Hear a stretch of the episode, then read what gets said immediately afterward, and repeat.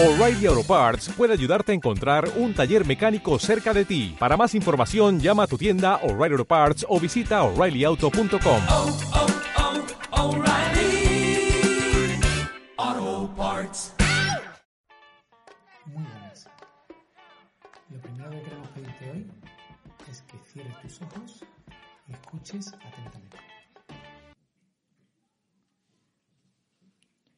Hoy te has acordado de ese olor tan peculiar que sale desde la pastelería de tu barrio y llega a ti cuando llegas del trabajo mientras te bajas del coche. Entonces vas a la pastelería a comprarte ese bocado tan especial. Mientras saboreas hasta el último momento, pasas por una de las plazas que te llevan a tu hogar. Plaza de las Libertades. Curiosamente, ves un cartel que dice prohibido jugar a la pelota. Eso te recuerda que ojalá pudieses jugar a la pelota. Te duele la rodilla. Puta vida que no puedes jugar con los amigos. Casualidad. Te llama la atención un cartel que siempre estuvo, pero nunca para ti. Centro especialista en ejercicio físico y recuperación de lesiones. Entras. Buenas tardes, señorita. Te mira y justo cuando iba a atenderte suena el teléfono. Parece que va para largo. Te sientas en una silla poco agradable para una espera, pero tu campo de visión te permite ver a los profesionales en acción. Hay dos. Los dos están en sesiones individuales, con personas de parecida edad. Puedes alcanzar e incluso escuchar lo que dicen. Vaya, mira ese. ¿Qué de cosas dice? Parece que sabe un montón. Escuchas un montón de palabras raras, pero que suenan a que sabe muchísimo. El hombre lesionado le mira con cara de no entender un pijo. Te resulta curioso. Se mueve como un robot. Eso hace parecerte que es bastante profesional. Profesional seguro. De repente unas risas escandalosas llaman tu atención. Es el otro profesional con su alumno. El hombre lesionado parece estar inmerso en un submundo mientras está a un apoyo pasando de una línea pintada en, azul en el suelo. Sí, parece que se lo está pasando bastante bien. Perdona, señor, ya estoy con usted. Entonces, le desarrollas tu problema a la señorita. Parece que te pueden ayudar, pero te hace una pregunta. ¿En qué profesional de los que has observado confiarías?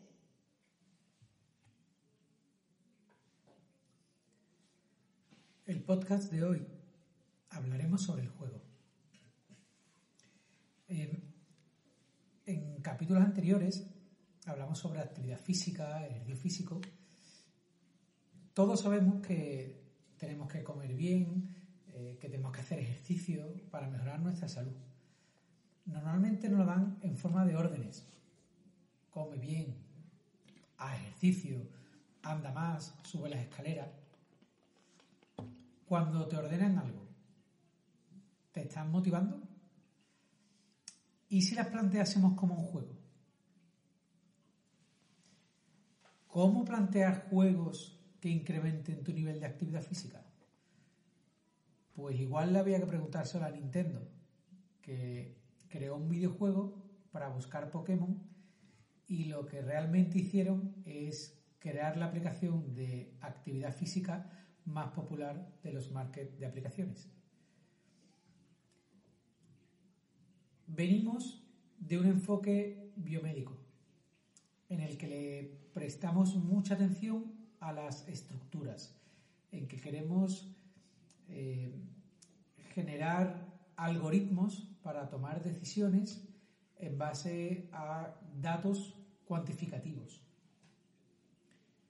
Sin embargo, ya está en boca de todos entender la salud y el ejercicio y a la persona desde un enfoque más biopsicosocial. ¿Hay algo más social y psicológico que el juego? ¿Podríamos generar juegos que cumplan con ciertos requerimientos que nos parezcan interesantes a nivel biomecánico junto con otros de cooperación o competición en el que además la persona se motiva y se divierta? ¿Y esto valdría también para el deporte? ¿Es más interesante un entrenamiento basado en la técnica individual, y lo digo con entre comillas, un método tradicional en el que se consigue la excelencia en base a las repeticiones?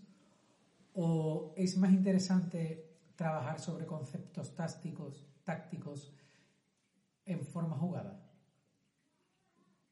¿Qué es más relevante? ¿Hacer hit o mejorar la, la capacidad de repetir sprint de manera lineal o hacerla mediante juegos reducidos? ¿Había escuchado el concepto de serious games? Juegos serios. O el de teaching games for understanding.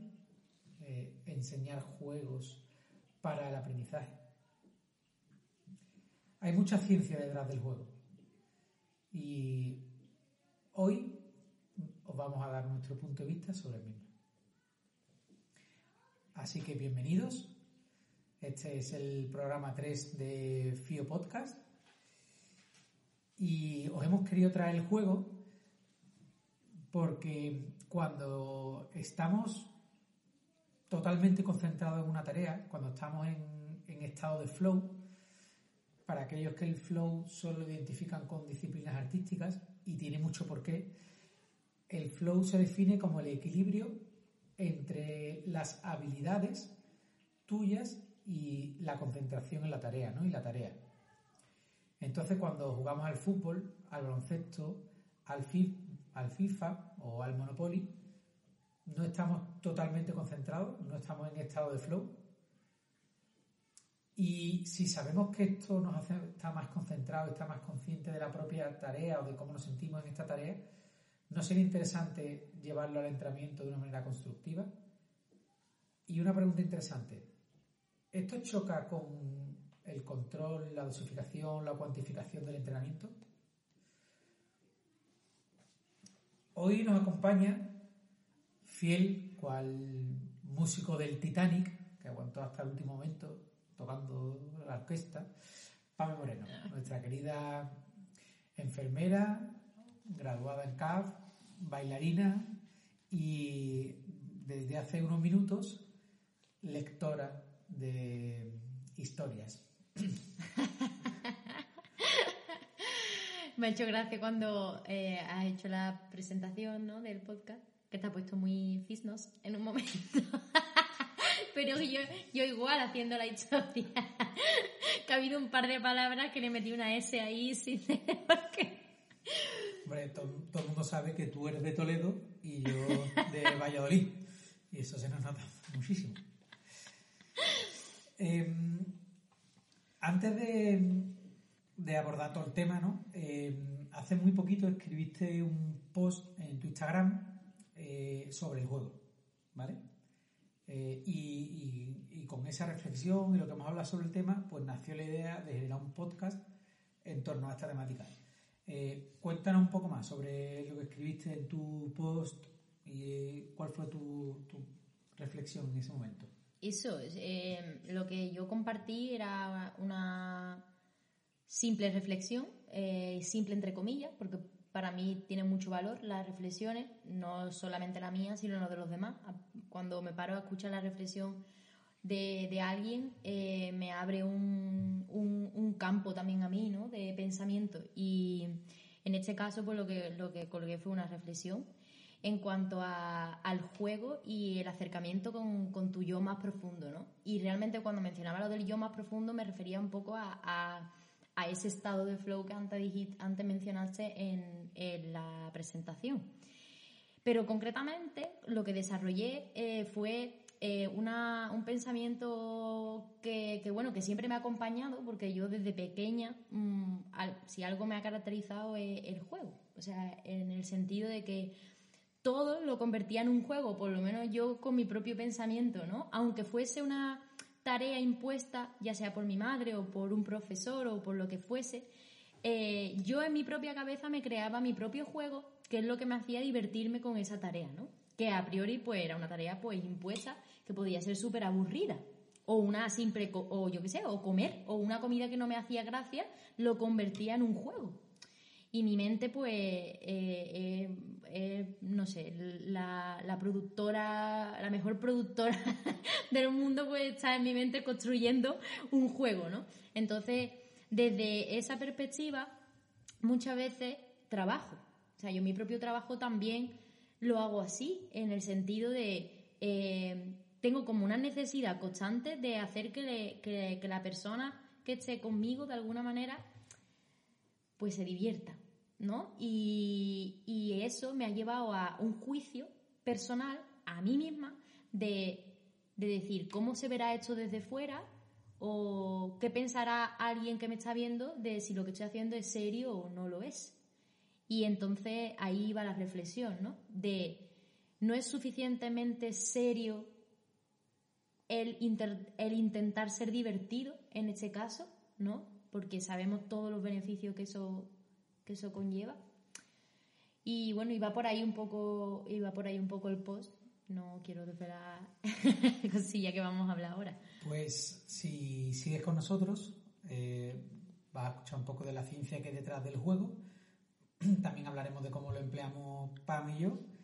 Y ahora lo que vamos a hacer es presentar a nuestro invitado. Está aquí esperándonos. Bueno, pues tenemos el placer de tener con nosotros hoy a Raúl, que es uno de los fundadores y el director técnico de Firia, eh, formador tanto en el MPTC como en el IPTC, además pues del Máster de Granada o el de Salud de Cádiz y más cursos privados que lo llaman. Y bueno, eh, Pame Castanfidia ha sido uno de tus mentores Totalmente. y, y mío también, aunque no haya estado nunca trabajando en FIDE, porque además el primer curso que yo recibí fuera de la carrera fue contigo, Raúl, y con Adam sobre marketing online.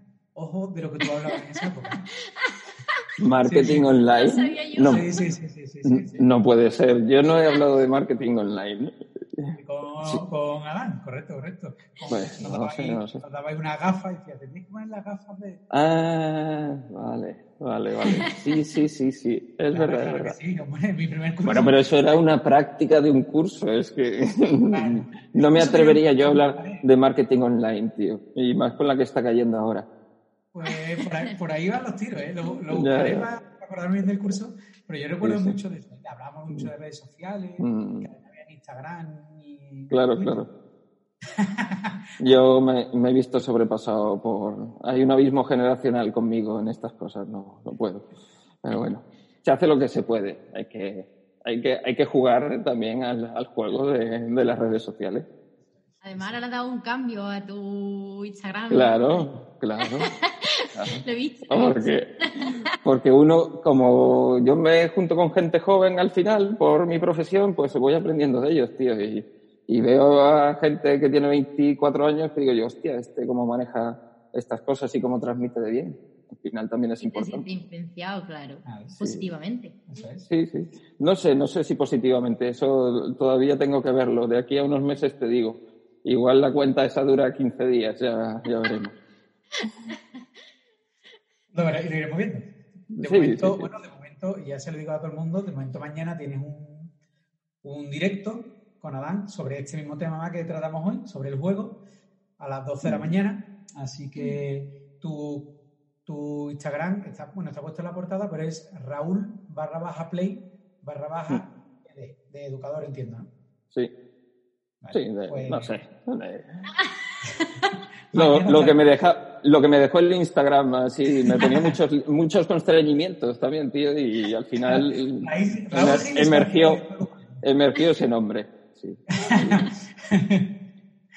Eh, bueno, pues como hacemos siempre, eh, te quitamos el permiso de autopresentarte, ya lo hemos hecho nosotros muy rápido, pero lo que sí hacemos es la ronda del 3x10. Le hemos llamado 3x10 porque llevamos haciendo 3x10 desde, bueno, yo desde que empecé la carrera y antes. Cuando iba, hacíamos, ¿de qué tocaba hoy? Un 3x10.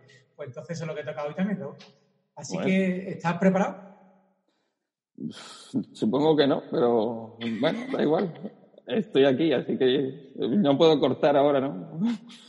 Venga, dale, dale. Vale, pues empezamos. ¿Playa o montaña? Montaña. ¿Solo o acompañado? Eh, acompañado. ¿Universidad o educación individual? Hostia. eh, es que la siempre es individual, sea a través de un medio u otro. Individual. ¿Libro o artículo? Eh, quizás libro. ¿YouTube o podcast? Eh, podcast. En ¿Teoría el podcast no se ve la cara, ¿verdad? en la portada. Sí, sí, vale. ¿Teoría o práctica? Eh, práctica. ¿Alumno o cliente? Alumno. ¿Cerveza o vino? Vino. ¿Papel y boli u ordenador? Papel y boli. Tenéis suerte de que tengo a Adán para poder haber llegado hasta este medio, si no, esto tendría que haber sido por carta. Y el último, ¿descubrimiento guiado o resolución de problemas? Eh, resolución de problemas. Y hoy probablemente vayamos mucho por ahí, con- Mm. cuando empecemos a hablar del juego incluso. Hay que ver que la que menos ha tardado es la de cerveza o vino, ¿eh? claro. Bueno, y cerveza. mm, bueno, no sé, lo sé. Eh, no, no, siempre he sido más de vino que de cerveza. Lo que pasa es que me junté con una sevillana y me, me fue tirando mucho hacia la cerveza de la una de la tarde. y no he podido escapar. Por eso he dudado, pero sí, vino, vino. Al pisco labi. Eh, Raúl, vamos, estamos hablando del juego y vamos a hablar del juego hoy. Y Pamel, lo hemos hablado mucho con ella, además yo lo sé por, por compañero y por vosotros. Yo sé que en FIDE implementáis el juego, incluso incentiváis a, los técnicos que estáis, a todos los que trabajáis ahí, sean educadores físicos o sean fisioterapeutas a jugar con, con los clientes o que los alumnos jueguen. ¿Cómo implementáis el juego? ¿Dais algunas consideraciones o tenéis algo en cuenta? Es una pregunta complicada. A ver, es complicado al menos responderla en un espacio corto de tiempo. Eh, yo te diría, te diría sinceramente que hasta ahora, o hasta hace relativamente poco, lo, lo implementábamos mal. Eh, tratábamos de implementarlo, pero yo creo que el juego, al final, como todo o como nos pasa mucho en esta profesión, montamos mucho la casa por el tejado. Es decir, hablamos de juego y enseguida ponemos a la gente a hacer juegos en cierta, eh, por, por decirlo de alguna manera, pero la mayoría de las cosas que proponemos eh, no tienen ciertos componentes esenciales del juego que convierten el juego en otra cosa. Es decir, eh, muchas veces, y ahora lo vemos todos los días, y nosotros lo hemos estado haciendo durante mucho tiempo, pues eh, tienes, un, tienes que rehabilitar a alguien y lo pones a jugar con un globo. Eh, claro, claro que es interesante por, por la variabilidad, por aspectos motores o motrices o de fuerza o de, bueno, o de aprendizaje motor incluso. Pero el juego es otra cosa. El juego son muchas más cosas y es, pues desde aprendizaje social, la parte de la significancia del juego, que es quizá el, el elemento diferenciador de una práctica exploratoria. Entonces, durante mucho tiempo nosotros hemos confundido explorar movimientos con jugar. Eh, y bueno, y hay cosas que los- las diferencian en esencia y ahora es un poco el paso que estamos tratando de dar y un poco también sobre eso va la charla de mañana, el, el- el cómo formarnos nosotros también como entrenadores, como readaptadores, como fisios y tal, para ser capaces de diseñar juegos. Eh, es, es, muy difícil hacer un buen juego, porque además no todos los juegos sirven para, las, para todas las personas. Ni... Entonces, para diseñar juegos, buenos juegos que realmente cumplan con al menos ciertos aspectos muy importantes del juego, realmente tenemos que saber mucho más de lo que sabemos del juego.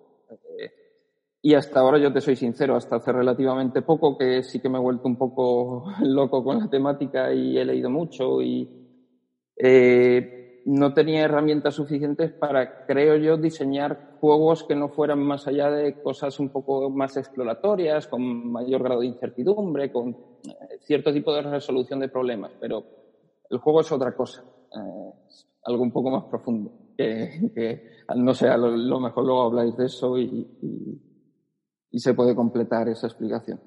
No sé si, entonces, ¿cómo lo implementamos? Que era la pregunta. Pues estamos en desarrollo. Al final, eh, estamos tratando de dar un paso hacia eso, hacia realmente no quedarnos en eh, las cuatro características más motoras del juego, sino hacerlo algo significativo. Pero eso es muy complicado. Eh, y creo que todavía nos, nos, nos quedan ciertos pasos que dar para entender realmente el cómo llevar eso a, a, un contexto tan concreto como un entrenamiento personal o una rehabilitación. Entonces, eh, bueno, está muy guay que aparezcan esos conceptos de explorar, de variabilidad, de tal, de, pero bueno, a ver si somos capaces de dar un pasito más eh, en eso. En esas estamos, dándole vueltas a la cabeza. Pensamos igual, ¿eh? además ha, ha comentado varias veces la importancia de la significatividad y yo en todo lo que he leído es uno de los elementos fundamentales. O sea que no, no puedo estar más de acuerdo contigo. Raúl. Claro, y, y, además es probable que sea la parte más difícil, eh, porque además eso es muy individual. Es decir, tú no puedes hacer, eh, yo qué sé, diseñamos juegos y, bueno, sí, la parte motriz, que un tío sea al final, yo quiero diseñar una tarea donde haga cambios de dirección con X metros o con cierto grado de incertidumbre, eso es, entre comillas, relativamente sencillo. O al menos nosotros creo que, eh, a lo mejor por la educación deportiva que hemos recibido y tal, tenemos ciertos recursos para montar ese tipo de cosas, pero la parte significativa o la significancia del juego, que como dices, es quizá el factor diferenciador y que lo convierte en otra cosa, eh, y que potencia muchos otros aspectos del aprendizaje, de no solo un aprendizaje motor. Volvemos a lo mismo, como no podemos evitarlo, siempre hablamos de la parte eh, motora del juego. Eh, la parte motora del juego sí es una parte, pero la complejidad del juego eh, nos tendría que hacer estudiarlo desde otros puntos de vista también. Y, y a lo mejor todavía no tenemos los recursos. Totalmente de acuerdo. O al menos yo, ha sido mi dificultad al plantearme esto, decir, bueno, cuando realmente te pones a estudiar qué es el juego, a leer libros de base, es, es como, hostia, igual lo que yo estaba haciendo no, no, no, le faltaba un poco de chicha. no sé, no sé si me explico. Pues, fíjate, eh, me adelanto a, a otra pregunta que teníamos preparada, porque has hablado primero del cambio que está sufriendo un poco la profesión en cuanto a que que ya hay gente hablando pues, o teniendo en cuenta la variabilidad o teniendo en cuenta otros mm. aspectos. Pero hay, a, a, mí al menos hay una pregunta que me hacen bastante a menudo y supongo que también, que es sobre la dosificación o la cuantificación.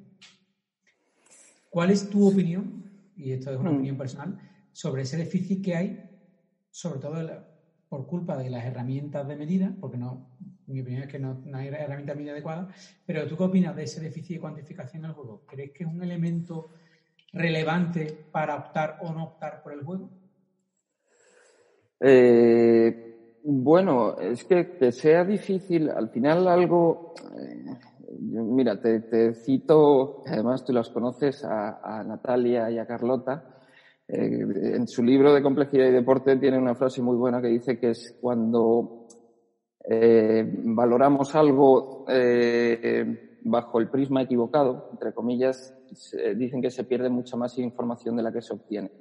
Al final volvemos a lo mismo. La mayoría de la gente que te pregunte esas cosas te está preguntando eso desde un prisma a lo mejor eh, biomecánico, mecánico, físico, con- de, de parámetros más condicionales del movimiento, lo- como lo queramos llamar. Y el juego es, eh, probablemente los aspectos más importantes del juego no tengan que ver con la carga mecánica. Eh, entonces, ¿qué queremos valorar del juego? Eh, esa- qui- quizás sería la primera pregunta que nos tendríamos que hacer. Es decir, oye, ¿es, es tan relevante la carga mecánica? Y aún así, eh, si, si consideramos que es relevante, por supuesto, eh, tenemos a día de hoy herramientas de medición. A lo mejor eh, el problema es que no, no se terminan de desarrollar porque eh, nuestra profesión es así. Es decir, ¿cuántos artículos te has leído tú, Carlos, de entrenamiento de fuerza y cuánto te has, leído de juegos? Al final, si somos educadores físicos, nos dicen que el juego es una herramienta de aprendizaje de la hostia y le dedicamos tiempo a saber de los isquios y del Nordic Hamstring y leemos miles de artículos de Nordic Hamstring, por, por decir una cosa, o de, yo qué sé, del suelo pélvico, eh, al final eh, perdemos un poco el norte y terminamos evaluando cosas que a lo mejor no son de tanta relevancia. Si jugamos, vamos a primero entender quizá qué aspectos del juego son importantes de evaluar, ver si podemos desarrollar esas herramientas y, y si esas herramientas además nos son útiles para valorar pues progresos en salud, progresos en, bueno, en diferentes ámbitos, cada uno el que se dedique. Por eso es tan complicado el juego, porque al final tienes que diseñar juegos que te den valores eh, individuales. Eh, eh, no sé, es, es complicado. ¿Y hacia dónde va un poco la profesión? Pues, eh, yo qué sé, eh, esperemos que todas estas cosas sirvan y, y empecemos a plantearnos también alternativas a me meto en la sala, cuento repeticiones, solo valoro cargas eh, y solo valoro ciertos aspectos. Creo que nuestra profesión está muy incompleta si nos quedamos en eso. No sé, o al menos como yo la entiendo. Eh, Creo que, que lo entendemos así todos, sí. Al final, si ponemos, bueno, al final el, el simple hecho, simple entre comillas, de empezar a hablar, es lo que tú Mm. dices, pues quizá eso nos va a crear necesidad de buscar hacia otras eh, vertientes ¿no? de, de estudio. Sí, sí, de eso se trata. Al final, pues cuando lees del juego terminas leyendo de psicología, terminas leyendo de biología evolutiva, de, bueno, y, y ahí quizá encuentras ideas, pues como dices tú, Pame, para desarrollar a lo mejor cosas que a día de hoy, eh, al menos eh, en mi mundo, se me habían escapado hasta ahora. Y encuentras cosas muy interesantes, pero claro, te vienen de otras áreas de, de conocimiento y de otras... Al final, nuestra, nuestra profesión es tan amplia que, que nos tenemos que terminar leyendo de muchas cosas. Tenemos que saber un poquito de todo. Eh, a lo mejor no mucho de nada, pero, pero bueno, al menos tener esos recursos eh, muy integrados desde la base, desde nuestra educación, desde eh, a qué cosas le dedicamos tiempo. El problema es eso, que es, es muy difícil luchar contra eh, la industria del fitness en su más amplio sentido. Pero bueno, aquí hay que dar la lata. Y ahora que has hablado de lucha, a mí me ha, me ha gustado eso, porque la industria del fitness está consiguiendo muchas cosas y una de ellas es educar de una manera que a lo mejor no nos gustaría o educar en unos valores que no son los que más nos representan.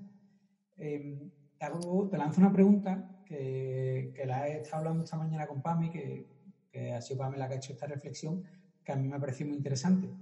Eh, ¿Introduces el juego o, o en Fidia tenéis la idea de introducir el juego con todos vuestros pacientes de una manera directa, podríamos decir, de, venga, vamos a hacer tal cosa y jugamos? ¿O tenéis en cuenta de alguna manera el entendimiento que tiene la sociedad sobre lo que es el juego? Y el papel que tiene el juego en la sociedad, la educación que tiene la gente. ¿Lo tenéis en cuenta de alguna manera? Eh, bueno, sí, claro, al final eh, ya no es la, educación o la, la concepción del juego que tenga la sociedad, sino esa persona en concreto. Eh, y para eso se hacen las valoraciones iniciales y todas estas cosas y esas entrevistas y tal. Y por eso le dedicas tanto tiempo a, a, a desarrollar tu habilidad comunicativa. Es decir, al final o conoces la vida de esa persona o tampoco vas a ser capaz de desarrollar un juego que de eso se trata, es decir, al final, ¿cómo, cómo diseñamos un juego para una persona muy concreta? Oye, pues si a lo mejor sabes que, yo que sé, a lo mejor de pequeño le encantaba jugar al tenis, eh, tal, tal cual, eh, le montas su historia, le montas su película y le montas su juego para él eh, muy concreto y muy individualizado y que realmente lo encuentre significativo y eh, eh, pues probablemente lo podamos hacer en cualquier tipo de objetivo, con cualquier persona, pero claro, para eso necesitamos ser muy buenos en eso y eso es complicado y- y a veces das con la tecla y a veces le planteas un juego a una persona y lo ves más aburrido que haciendo un 3x10 y dices tú, sí, sí, estás aquí con el palito, pero el tío está deseando irse a su casa eh, y con el globo y con el... Entonces, el juego no es eh, eh, meter un globo y variabilidad, el juego es otra cosa. Es- entonces, eh, tenemos que, que es- que saber qué, qué es realmente, porque mm, no sé si os vais a meter luego a definir el juego, pero eh, eso da para 10 capítulos. Es como, hostia, mm, eh, es muy complicado definirlo en sí mismo. Y, y bueno, eso es quizá lo primero que tendríamos que hacer, para luego poder dar ciertos pasos y decir, oye, a esta persona, ¿cómo le monto, cómo le diseño yo ahora un juego que lo flipe, que focalice su atención a muerte, que esté deseando echar media hora más jugando a esto? Eh, es complicado, requieren de habilidades un poco que, que- que a muchos se nos escapan. No. Totalmente. Pues bueno, habrá Esa que ir aprendiendo. Y, y esa capacidad de, como has dicho antes, ¿no? esa capacidad comunicativa y de escucha en esa, no solamente en la entrevista, sino en todas las Mm. Sí. oportunidades que tenga con la persona para después desarrollar todo, todo esto, ¿no? Crearlo, porque Claro. al final es, es crear. Claro, claro. Es decir, no, no podemos pensar que, yo qué sé, que, bueno, puedes jugar al, yo qué sé, al pañuelito inglés con tus clientes, sí, pero eh, eso es para ese cliente, le flipa eso, eh, está deseando jugar al pañuelito, eh, tú le has explicado, no lo sé, es decir, mu- muchas veces no se trata de, de- de- sí, a ver, es mejor probablemente que muchas otras eh, opciones que, que solemos usar en la sala, ¿eh? que no, ahora no parezca que eso es, es malo, es súper interesante. Eh, y tiene muchísimas cosas, muchos componentes del juego, pero quizá algunos de los eh, principales se, se difuminan un poquillo y, y tenemos que intentar dar un paso más para que realmente eso, eso sea un paso que la gente esté deseando hacer ese tipo de cosas. Eh, al final, y un poco a lo mejor, eh, la industria del fitness es muy mala eh, para ciertas cosas y nos arrastra a ciertas cosas, pero luego al final cuando tú analizas el por qué funciona un fenómeno como el CrossFit, es Mira. porque es un juego. Es que Es eso lo he hablando esta mañana con Carlos. Cuando tú lees ahí el cartel CrossFit Games, ya se te pone la piel así. Yo no tengo ni idea de CrossFit, ¿eh? no, no me atrevería a, a meterme mucho en, en qué es, ni. Pero lo que yo entiendo un poco como CrossFit, es decir, al final son unos juegos donde se valoran ciertas habilidades, eh, en este caso mu- mucho más a nivel condicional, es decir, no les ponen a los tíos a hacer sudokus, que yo sepa, pero eh, se ponen en juego, eh, compite la gente, la gente. eh, otra cosa es el cómo la industria del fitness lleva a que se entrene el CrossFit de una manera concreta, o eso ahí no me meto. Pero eh, la idea en sí misma es muy buena y por eso triunfa. Eh, al final es una competición mundial de cosas que, entre comillas, puede hacer mucha gente. De hecho, por lo que me dice la gente que sabe de CrossFit o amigos que hacen CrossFit y que siguen un poco en ese mundo, parece que el CrossFit está mutando un poco hacia cosas que sean, que no tengan que hacerse en un gimnasio, en una sala, en un, al final se trata de llegar a, a mucha gente y, y, bueno, y que las, esas- las cosas positivas que tiene eso eh, las adquiera cuanta más gente mejor. Otra cosa es que luego uno quiera hacer CrossFit y, yo qué sé, hacer lo que ve el tío de la tele a los 15 días de haber empezado. ¿eh? Pero bueno, esos son otros problemas. No, no- no es un problema del CrossFit en sí mismo.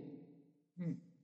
Decíamos esta mañana, porque yo mencioné el CrossFit, curiosamente, esta mañana hablando de esto, y decíamos que también ve, por, por lo menos yo veo de interesante eh, esto del CrossFit, ¿no? En, en concreto, Mm. y como eso, otras muchas marcas y Sí, juegos que bueno. han sacado, el hecho de que la persona sepa en qué momento está. ¿no? Eh, Dentro de ese juego, eh, ¿cómo estoy? ¿En qué Sí, sí. nivel estoy, ¿no? Y hacia dónde voy. Eh, Claro. esa- Claro, claro, el, el- al final uno de los componentes del juego eh, también a nivel evolutivo es la propia competición y el, el aspectos sociales de la comparación contigo mismo, con el vecino, con el de la tribu de al lado o con el que toque. Eh, y también se alimenta mucho. El problema es que eso es, eso es un poco lo peligroso de todo esto, el punto de eh, en qué momento deja de ser un juego y, y se convierte en, en algo, al final, el fútbol que es juego o algo profesional. Pues depende, depende. Cuando yo veo a Ronaldinho me parece un juego, pero cuando veo a, yo qué sé, a algún entrenador que va a morir allí en el campo, pues a lo mejor me cuesta más entender que ese tío esté Es allí flipándolo. Eh, no lo sé. O cuando ves jugadores que, que, bueno, no sé, yo no sé mucho de fútbol, pero ves a Bale o ves a Puyol y a uno sí, sí, pa- te parece que juega y que entiende el juego eh, y que lo disfruta y que entonces eh, por eso te digo que al, al final mm, todo, es, todo es complicado de evaluar por el propio concepto del juego y que implica y que mm, no sé pero bueno hay que como dices tú hay que hablar de esto para, para ir sacando Para ir ideas y pensando, Sí, sí, sí. Mm. que salgan dudas, que salgan preguntas. sí sí sí Algo, algo muy interesante, Raúl, y es que lo primero que habría que hacer sería definir qué es el juego. Eh, yo ahora mismo, la realidad es que yo he visto muchas definiciones y yo podría aventurarme a decir la mía. Pero si algo que me ha llamado la atención es que, eh, no recuerdo el autor, decía el juego como concepto no es definible. Solo puede definir, solo puede ser definido a partir de los de sus componentes. Pues el juego eh, tiene, tiene que ser divertido, ¿no? Por ejemplo, bueno, pues entonces Sí, puede sí. explicar diversión. Pero el juego en sí mismo era un ente que era que, que decía que no se podía definir por sí mismo. Entonces, Claro, que eh, a ver, porque en el, en el juego hay un componente co- eh, tan contextual es la parte, yo creo que más difícil de llevar un poco a nuestro ámbito, es decir, el, eh, un poco esa significancia y ese que, por eso lo convierte tan difícil en- y es una buena definición, es decir, definirlo en función de, de- de sus componentes. O como eh, un poco Todd Hargrove dices, eh, eh, es más fácil definirlo por qué no es el juego que qué es el juego. Al final eh, lo resumía un poco en esa frase de si tu cliente o si tu deportista eh, pudiera obtener los beneficios de lo que está haciendo tomándose una pastilla, eh, lo haría. Quizás una buena manera de, de escaparse. ¿Puede Si te, si te preguntan en alguno en el futuro, saca esa frase y, y te escapas por ahí, que no es el juego, y ya está. Sí, te, te libras de una hora de explicación. Porque, claro, al final el, juego, en función de desde qué ciencia o desde qué punto de vista lo definas, incluso sus componentes. eh, yo, por ejemplo, ahora estoy leyendo libros pues de programadores de juegos, de, de- de el, el cómo ellos desarrollan el pensamiento para generar juegos de ordenador, eh, eh, para mm, que sean, tengan todos esos componentes eh, interesantes del juego. Claro, eso yo luego lo intento llevar a mi sala y a mis clientes y a mis historias, pero es realmente complicado. Es- hay que darle mucha vuelta. Mm. Pero bueno, está guay. Si fuera fácil, tampoco nos meteríamos aquí a hablar de estas cosas, ¿no? Totalmente. Todo, el mu- todo el mundo tiene un parchí en la sala de entrenamiento. No claro, claro. ¿Tú tienes alguna pregunta más para Raúl? Es que se me vienen, pero como, mm, bueno, se me viene, por ejemplo, el aspecto de, de lo que hemos estado hablando de lo de seriedad, ¿no? Cuando ha dicho eh, Raúl ahora mismo acaba de decir, bueno, no estaríamos hablando de esto, ¿no? Si no fuese interesante, si no fuese... Claro, para nosotros está siendo interesante, ¿no? Por lo menos para mí lo ha sido desde que empecé a bailar, porque Mm. como tú bien me dijiste el otro día, bailar también es un juego. Yo siempre he visto el baile como un juego con la propia música. ¿no? De alcanzar ciertos beats, de crear en la música, de, bueno, al final, un juego también, ¿no? De cierta Mm. manera. Sí, pero Em, eh, bueno, eh, no sé, Pame, eh, te, te hago una pregunta. Eh, yo creo que en tu caso, por cómo lo estás definiendo, sí es un juego, es decir, porque tú te estás montando tu película de los beats, de no sé, o de no sé exactamente qué pensar- en qué pensarás cuando bailas o cuando. Pero bueno, tienes tu película, tienes tus pequeños objetivos, estás dentro de tu historia que te estás montando en la cabeza de ah, en qué te quieres convertir bailando, eh, qué quieres expresar. Supongo que esa es la parte que lo convierte en juego. El juego no es moverte eh, de manera exploratoria, es esa historia que tú te montas en la cabeza.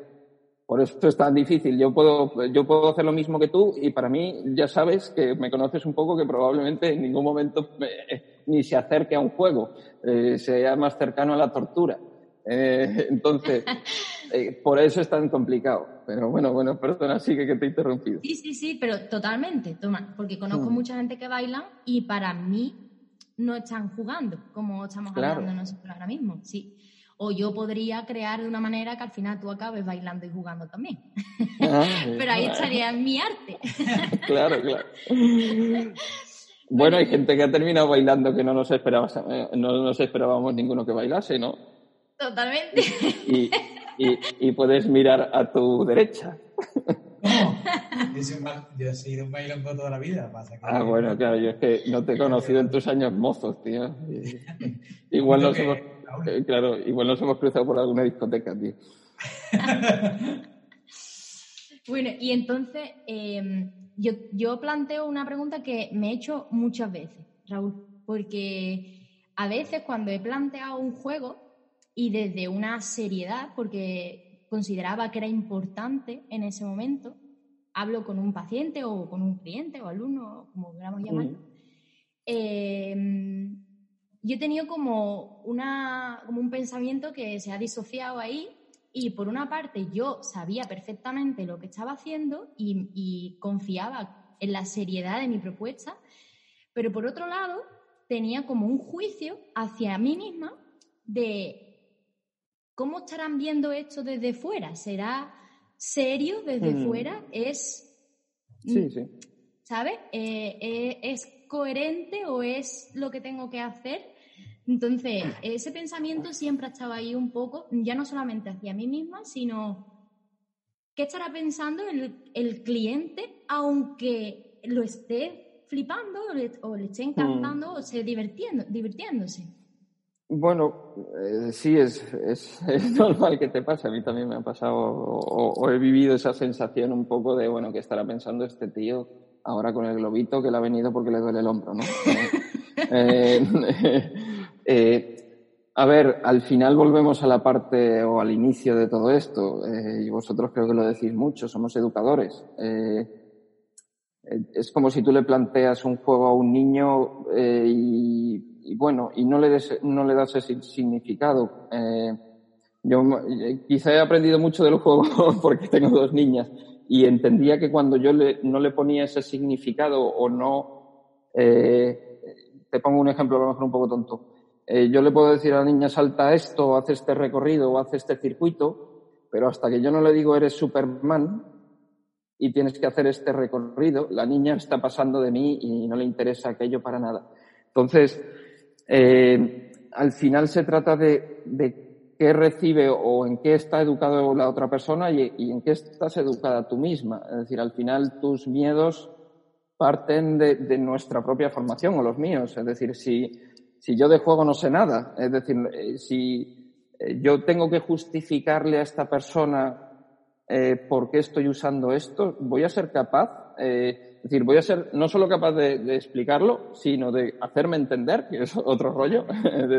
Entonces, quizá parta de ahí, es decir, eh, eh, quizá lo que os decía al principio, creo que tenemos pocos recursos y, creo que eh, a ti te, he conocido trabajando y creo que en eso eres muy buena, es decir, creo que, que, tú sí puedes tener esos recursos o, puedes estar empezando a desarrollarlos, pero que nos queda muchísimo camino para dar esta vuelta de tuerca más y decir, hostia, ahora sí controlamos esto, conocemos las variables, conocemos las preguntas, eh, conocemos un poco el, cómo desarrollarlo y a partir de ahí eh, los juegos solo podemos saber si funcionan haciéndolos, haciéndolos, haciéndolos y comprobando mediante la práctica, pues, hacia dónde llevan al cliente, hacia dónde llevan a ese cliente, eh, para poder modificarlos, para poder añadirle constreñimientos, cosas de esto, y que le den calidad al trabajo. Eh, si no, pues sí, hemos dado un paso con la exploración y con la variabilidad y con eh, el entrenamiento diferencial y el contextual y tal, pero venga, vamos a darle otro pasito. A ver, ya esa etapa, venga, eso ya lo llevamos haciendo un tiempo y no nos podemos quedar ahí. No sé. Totalmente. ¿Algo más? Nada, volver a darte las gracias ahora en público por, por haber aceptado así rápido nuestra llamada y nada, desearte toda la suerte del mundo por mañana, que sepa que estaré que para Tampoco. para verte. Tampoco que parece que vaya yo ahí a contar ¿no? una charla. Bueno, hablaremos No, yo, de estas voy a generarte presión. Yo voy a ser Sí, constreñimiento a la presión. Claro, si queréis preguntar algo, ahí Adán estará seguro leyendo sus mensajitos y tal. Ah, vale. Vale, vale, vale. Sí, vale, sí, no pues, pues no pararemos entonces. Bueno, para no dejarte descansar. tengo que comer, tengo que comer. Bueno, pues muchas gracias a vosotros también por, por invitarme y por dejarme contar mis historietas por aquí. Pues, Vale. Un abrazo muy fuerte. Un Venga, beso. Un besito a los dos. Venga, hasta Vale, luego. Adiós.